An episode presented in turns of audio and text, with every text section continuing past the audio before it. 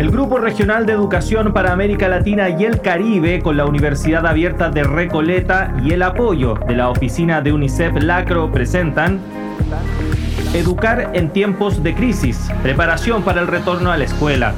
Curso que aborda el desafío del retorno a clases presenciales para las comunidades educativas. Conduce la periodista Muriel Rivero.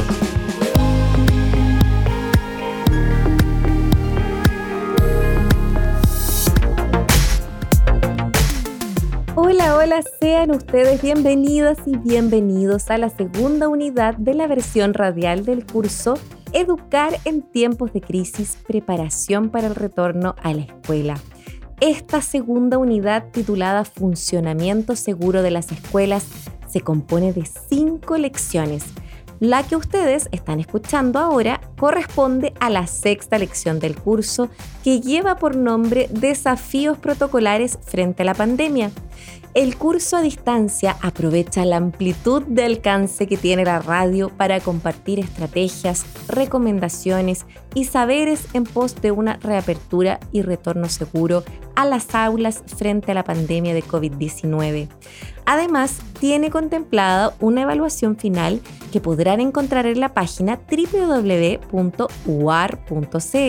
al final de las 25 lecciones con preguntas basadas en todos los contenidos que abordamos a lo largo del curso. Si logran demostrar que han cumplido los objetivos de aprendizaje en dicha evaluación en línea, recibirán un certificado de aprobación del curso radial que podrán descargar inmediatamente. Finalmente, y en esa misma página, la repetimos, www.uar.cl, podrán revisar cada una de las lecciones en formato podcast, escuchándolo en línea o bien descargándolo para escucharlo cuando ustedes deseen. Comencemos entonces con los contenidos propiamente tales de esta sexta lección. Sabemos que las comunidades escolares están en ese proceso de abrir las escuelas, preparando sus protocolos para ese reencuentro con nuevas formas de convivencia, tanto dentro como fuera del aula nuevos sentidos comunes que nos aseguren la protección de todas esas personas que hacen vida en la escuela. Estos protocolos plantean una serie de desafíos una organización nueva del espacio físico, de los horarios escolares, mantención de la higiene como el lavado de manos, acciones que la escuela debe emprender para asegurar la limpieza y desinfección de esos espacios, así como la identificación y la remisión de casos de forma segura. En esta sexta lección nos vamos a introducir en protocolos y experiencias para un funcionamiento seguro de las escuelas, enfatizando en las formas conocidas de contagio del COVID-19 y cómo mitigarlos en una sala de clases, como también recogiendo la experiencia en Chile sobre cómo ha sido ese retorno a la presencialidad. Comenzaremos entonces con el caso de estudio de Ana Alicia, una docente que se enfrenta a la pandemia y el desafío de continuar su labor como educadora en tiempos de encierro para luego enfrentar el retorno en total incertidumbre.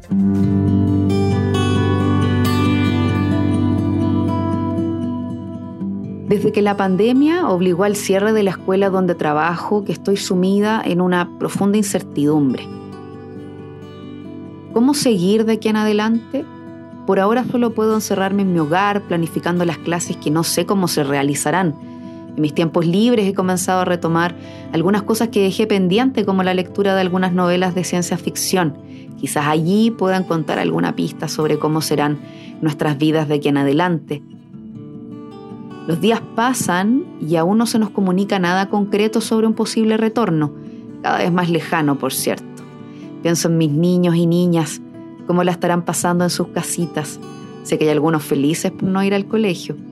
Me da pena pensar en las muchas experiencias que se están perdiendo, ya que a sus ocho años es una edad donde la época escolar es crucial y las amistades que se forjan pueden ser para toda la vida. Tras un año, muchas cosas han cambiado. Se sabe más del virus y se ha normalizado su existencia asumiendo cada vez más que deberemos aprender a vivir con esta criatura. Irónicamente, mis niños y niñas están desesperados por volver al aula. La verdad, yo también los echo de menos. Y si bien siento que he hecho lo mejor posible para acomodarme a las circunstancias, el estar frente a ellos y ellas es irreemplazable. Una cámara, una guía impresa, una conversación telefónica no basta para identificar cómo se sienten. Pero al parecer la distancia llega a su fin ya que me acaban de informar que volveremos presencial a las aulas. La verdad estoy algo confundida, feliz porque he estado esperando esta noticia hace mucho tiempo, pero a la vez nerviosa porque no sé en qué estado nos encontraremos nuevamente con mis niños y niñas. Hace muchos años no sentía este nerviosismo. En mi intento de aplacar la incertidumbre empecé a estudiar muy bien los protocolos y los artículos sobre cómo se debe hacer este retorno seguro pero más que aumentar la certidumbre, surgieron muchos cuestionamientos ya que no me han enviado ningún texto que me ayude en el contexto particular de mi escuela. Para peor, conversando con mis colegas, nos damos cuenta de las grandes dificultades que tiene nuestro establecimiento. La infraestructura no está en las mejores condiciones tras estar tanto tiempo cerrada. Por ejemplo, el estado del agua. El personal de la escuela no está completo porque algunos están de reposo médico. Además, pienso en qué estado mental y físico recibiremos a nuestros estudiantes, muchos y muchas realmente afectados por la pandemia. Pero si algo he aprendido en esta pandemia es a ser flexible y a darlo todo para honrar y cumplir el derecho a la educación que todo niño, niña, adolescente y adulto merece.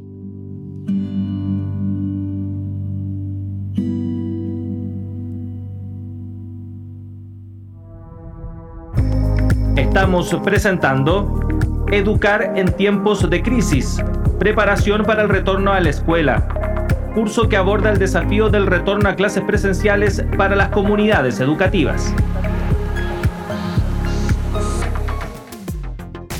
Luego de escuchar este caso de estudio, tenemos como invitado a David Alford, especialista en agua y coordinación del clúster de agua y saneamiento para Venezuela, quien nos va a poder detallar y compartir parte de sus conocimientos al respecto. ¿Cómo estás, David?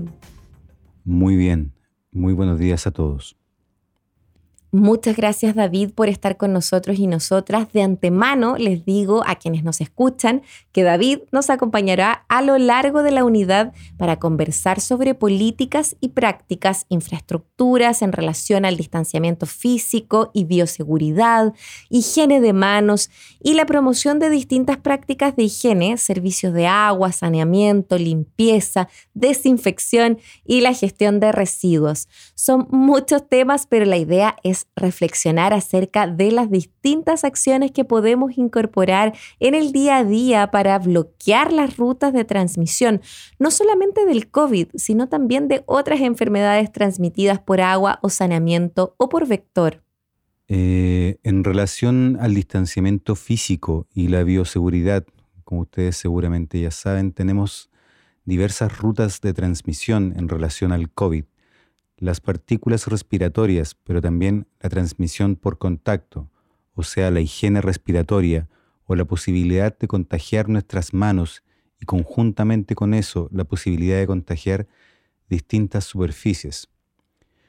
Pero ahora vamos a enfocarnos sobre todo en la transmisión de COVID y como sabemos con estas nuevas variantes como Delta y otras, el riesgo es sobre todo en relación a las partículas respiratorias dentro de espacios cerrados. Debemos considerar que dentro del aula no estamos en silencio y de vez en cuando hablando muy fuerte para hacernos escuchar, lo que puede aumentar, como hemos visto en los diagramas, la posibilidad de contaminación dentro del aula. Seguimos conversando con David Alford, especialista en agua y coordinador del clúster de agua y saneamiento para Venezuela. Ahora bien, ¿Qué consecuencias, David, hay para nosotros frente a este contexto que nos describes? Para limitar los riesgos de transmisión, es importante siempre asegurar el uso de las mascarillas, también en relación a las políticas nacionales que existen en nuestros países respectivos. Pero el uso de las mascarillas va a limitar esa contaminación o transmisión por partículas y las partículas respiratorias. Otro elemento importante sería reducir las horas de clases, es decir, cuánto tiempo nos quedamos dentro de un espacio cerrado y asegurar que cada espacio se abra para que haya una ventilación y asegurar turnos para limitar el número de estudiantes que se encuentren dentro de un aula. Si no podemos limitar el número de estudiantes o la duración de clases, o si no podemos aumentar la ventilación en algunos espacios, sería importante limitar el uso de estos espacios o de trasladarlo hacia afuera si podemos. Y en esta flexibilización sobre el funcionamiento de las escuelas antes de la pandemia, ¿qué otras acciones en esa línea propones? Por ejemplo, algo que las familias puedan realizar en conjunto con las escuelas. Es muy importante mantener una política de quedarse en casa si los niños se sienten enfermos. Mejor que se queden en casa y sin requerir una nota de justificativo médico. Eso también es importante, no solamente para proteger a los estudiantes, sino también a los profesores o al personal de las escuelas. Y en ese sentido sería importante, si podemos, de controlar la temperatura a la entrada para asegurar que ya identificamos a personas que podrían tener fiebre, que podrían estar enfermas no solo con COVID, sino también con otras enfermedades.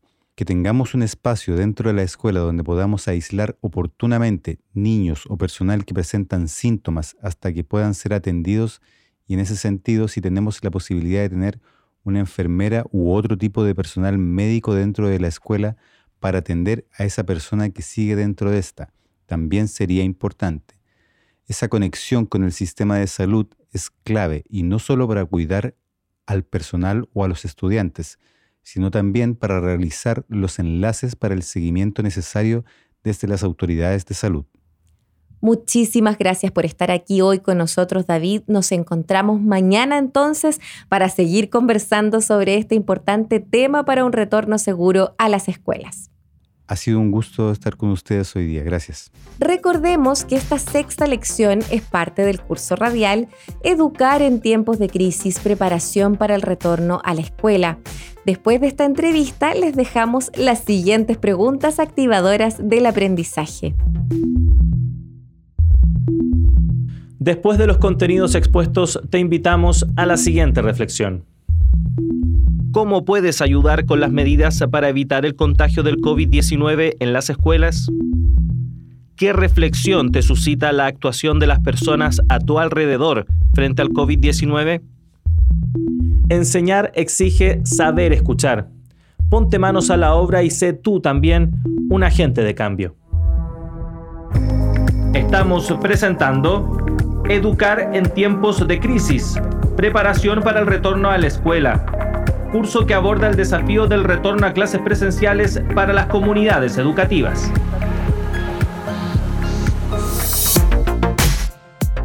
Iniciamos este segundo y último bloque de contenidos de la sexta lección. En este segmento escucharemos a Teresita Janssens, profesora de Historia y Geografía de la Pontificia Universidad Católica de Chile. Ha sido directora de diferentes centros educativos, ha trabajado en procesos de capacitación, de formación y acompañamiento a docentes y al momento de grabar esta lección se desempeña como Coordinadora Nacional de Formación Integral y Convivencia Escolar del Ministerio de Educación de Chile. Muchas gracias por estar aquí con nosotros, Teresita. Gracias a ustedes por la invitación y, a todos los que nos acompañan por, darnos la oportunidad de poder compartir con ustedes la experiencia que tenemos desde el Ministerio de Educación en este año y medio que ha sido tan complejo y tan desafiante a la vez. Así es, Teresita, qué bueno que compartes con nosotros tu experiencia desde una instancia gubernamental, ya que es una parte sustancial en la respuesta frente a la pandemia. Bueno, yendo directo al grano, ¿cuáles han sido los principales retos, desafíos o dificultades a los que se han enfrentado las escuelas en Chile ante el proceso de reapertura? Mira, yo creo que son hartos desafíos, pero si yo tuviera que pensar en cuáles son los principales, Creo que el más importante de todos ha sido eh, lograr que las familias de las comunidades educativas, los padres apoderados de nuestros estudiantes y la sociedad en general logren entender que la escuela es y puede ser un espacio seguro. Eh, ahí hay un tema que tiene que ver con la generación de confianza, que es muy difícil, más aún en el contexto en que estamos hoy, porque llevamos un año y medio en que de algún modo no confiamos en nadie, vamos por la calle con mascarilla, nos alejamos cuando nos encontramos con alguien, no podemos reunirnos con, físicamente con nadie, hoy día un poco más que antes, pero vamos a hablar del momento peak de la pandemia, podríamos decir, a eso hago referencia. Y de repente resulta que se pueden abrir los colegios y nos dicen que en los colegios efectivamente se pueden prevenir los contagios. Entonces el común de los mortales, como decimos acá, perfectamente puede decir eso es imposible, en todas partes nos contagiamos menos en los colegios. Entonces generar esa confianza en la comunidad, te diría yo que ha sido uno de los desafíos más difíciles. Eh, confianza que permite que en definitiva los padres de familias en quien está puesta la voluntad de enviar o no a los niños al colegio decidan mandarlos al colegio Efectivamente, diría que la confianza que se genere entre la escuela y la comunidad educativa es fundamental, más aún si la articulación pública y privada es esencial para un retorno seguro. Pero me imagino que estos no han sido los únicos desafíos con los que te has topado. Otro desafío importante ha sido el tema de los docentes, que tuvieron que de un minuto para otro adaptar su sistema, sus metodologías de modo presencial a un modo telemático sin haberse preparado con tiempo. Esto nos pilló a todos por sorpresa en marzo del 2020. Nadie se esperaba una cosa así. Algo habíamos escuchado del COVID-19 y lo que estaba pasando en China, pero la verdad es que nadie pensó que el 19 de marzo en Chile nos iban a decir estamos terribles, se cierra todo, hasta acabaron los colegios. Entonces, ahí hay todo un tema con los docentes que también ha sido un desafío, porque en el fondo ahora han tenido que docentes y equipos directivos volver a adaptarse, a los nuevos requerimientos, porque además es una escuela que se abre con requerimientos distintos. Entonces, eh, ha sido muy, muy importante y desafiante eh, que las comunidades, que los profesionales de las comunidades educativas enfrenten esta situación con flexibilidad y creatividad, que yo creo que en definitiva ha sido fundamental. Las escuelas más exitosas en el retorno han sido las más creativas y las más flexibles. Las escuelas que han logrado menor porcentaje de deserción, y de deserción escolar y mayor conexión con cada uno de esos estudiantes son las que han sido más creativas y flexibles. Y respecto a la generación de confianza, según lo que hablamos anteriormente. Eh, la solución, creo yo, y estamos en eso, es generar espacios de comunicación abiertos a la comunidad, eh, es generar espacios de comunicación transparentes y por supuesto que realizar un trabajo muy de la mano con otras instituciones eh, que, se han visto interpeladas, como por ejemplo el Ministerio de Salud.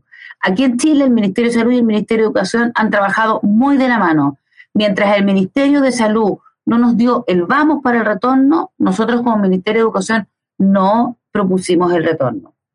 Al principio, cuando empezaron a volver los primeros colegios en que todavía estábamos en las fases iniciales y bastante encerrados, eh, los colegios incluso tenían una visita del Ceremi de Salud que supervisaba eh, técnicamente si la escuela contaba con las condiciones necesarias o no para poder recibir a sus estudiantes.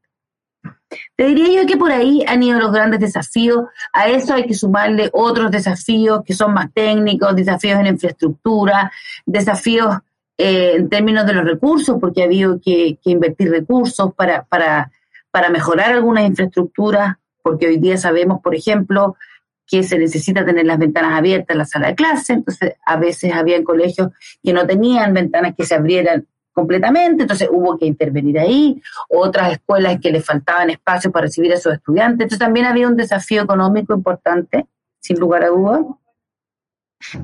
Eh, y bueno, el gran desafío de lograr finalmente que nuestros estudiantes retornen y la recuperación de aprendizaje que ha sido el gran bemol de esta pandemia. La verdad que nuestros estudiantes han dejado de aprender muchísimo.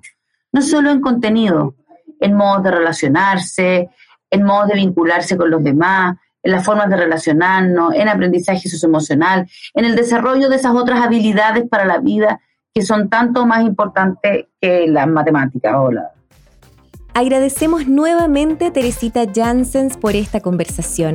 Les recordamos también a quienes nos escuchan que durante la semana seguiremos hablando con ella, recogiendo su experiencia frente al desafío del retorno a las escuelas de forma segura y devolviendo la confianza a la comunidad. Y antes de terminar, compartiremos algunas recomendaciones del texto Paquete de Capacitación para Docentes y Personal Educativo elaborado por UNICEF. Desde el brote epidémico de COVID-19 ha aumentado la estigmatización social. Esto sucede porque el virus es nuevo y desconocido, lo que provoca un miedo considerable. Sin embargo, esta estigmatización resulta extremadamente peligrosa. Por ejemplo, la pandemia de COVID-19 ha intensificado los estigmas preexistentes que sufren niñas y niños que viven en situación de pobreza, los refugiados y los niños con discapacidad. Es importante que recuerde a sus estudiantes que la COVID-19 afecta a todo tipo de personas, independientemente de su situación social. Con el fin de convertir el aula en un espacio seguro para todas y todos los estudiantes, debe prestar atención y tratar con delicadeza las conversaciones sobre la COVID-19. Puede crear, junto con su clase, una lista de cosas que se deben y no se deben hacer en relación con la terminología y el lenguaje que utilizamos para hablar de la COVID-19. Además, es importante enviar información a las casas a través de las y los estudiantes sobre las expresiones apropiadas en el aula, de modo que puedan practicar este comportamiento en el hogar con sus familias. Recuerde a sus estudiantes que las personas enfermas de COVID-19 no han hecho nada malo de modo que no debemos tratarlas de manera diferente. Tener COVID-19 no implica que una persona tenga menos valor que otra.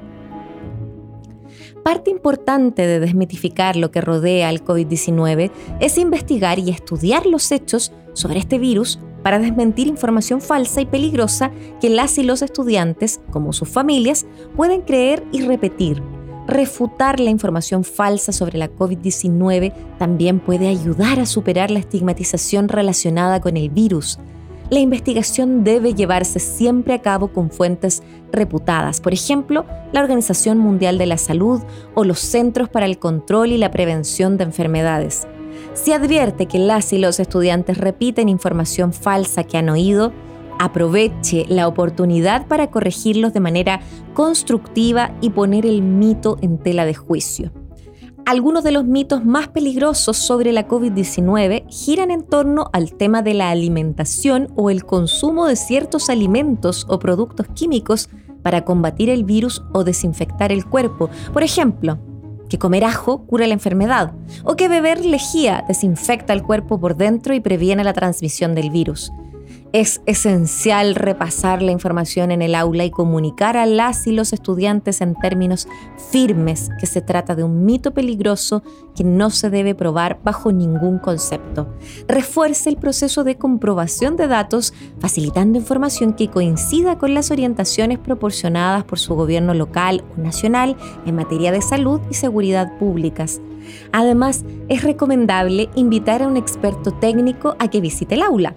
Puede ser, por ejemplo, un trabajador del ámbito de la salud que realice una presentación para los niños y niñas sobre el virus, separando los hechos de la ficción y que responda a algunas de sus preguntas más apremiantes. Con estas recomendaciones damos por finalizada la sexta lección. Y a ustedes, estimadas y estimados estudiantes, les dejamos las siguientes preguntas activadoras del aprendizaje. Después de los contenidos expuestos, te invitamos a la siguiente reflexión. ¿Qué otros desafíos para un seguro retorno a la escuela te vienen a la mente y cómo los abordarías? ¿De qué forma se le puede dar un mayor énfasis a lo socioemocional en este retorno a la escuela? Estimadas y estimados estudiantes, llegamos al final de esta sexta lección de nuestro curso Educar en tiempos de crisis, preparación para el retorno a la escuela. Pero antes, vamos a escuchar un resumen de la clase de hoy. En la lección de hoy, comenzamos con el caso de estudio de la docente Ana Alicia y su estado socioemocional frente a la pandemia, su encierro y posterior retorno a las aulas. Luego conversamos con David Alford sobre algunos aspectos fundamentales relacionados con esta pandemia, por ejemplo, las formas de transmisión del virus y algunas medidas de mitigación, como también la importancia de protocolos sanitarios para enfrentar esta y otras enfermedades presentes y futuras. Además, conversamos con Teresita Janssens sobre la experiencia chilena de retorno a las escuelas, cuáles han sido sus principales desafíos y cómo se fueron solucionando. Finalmente, abordamos algunas recomendaciones sobre la estigmatización que provoca la COVID-19, la información falsa que ronda esta enfermedad entre la población y cómo corregir a las y los estudiantes. Les invito a revisar los principales aspectos tratados en esta lección, como también, si lo desean, descargar este y el resto de los episodios en la página www.uar.cl. Además, recuerden que al final de este curso radial podrán tener acceso a una certificación de aprobación realizando una evaluación en línea. Para despedirme, les dejo esta cita de Tedros Adhanom Ghebreyesus, director general de la OMS. Mantente a salvo, sé inteligente, sé solidario.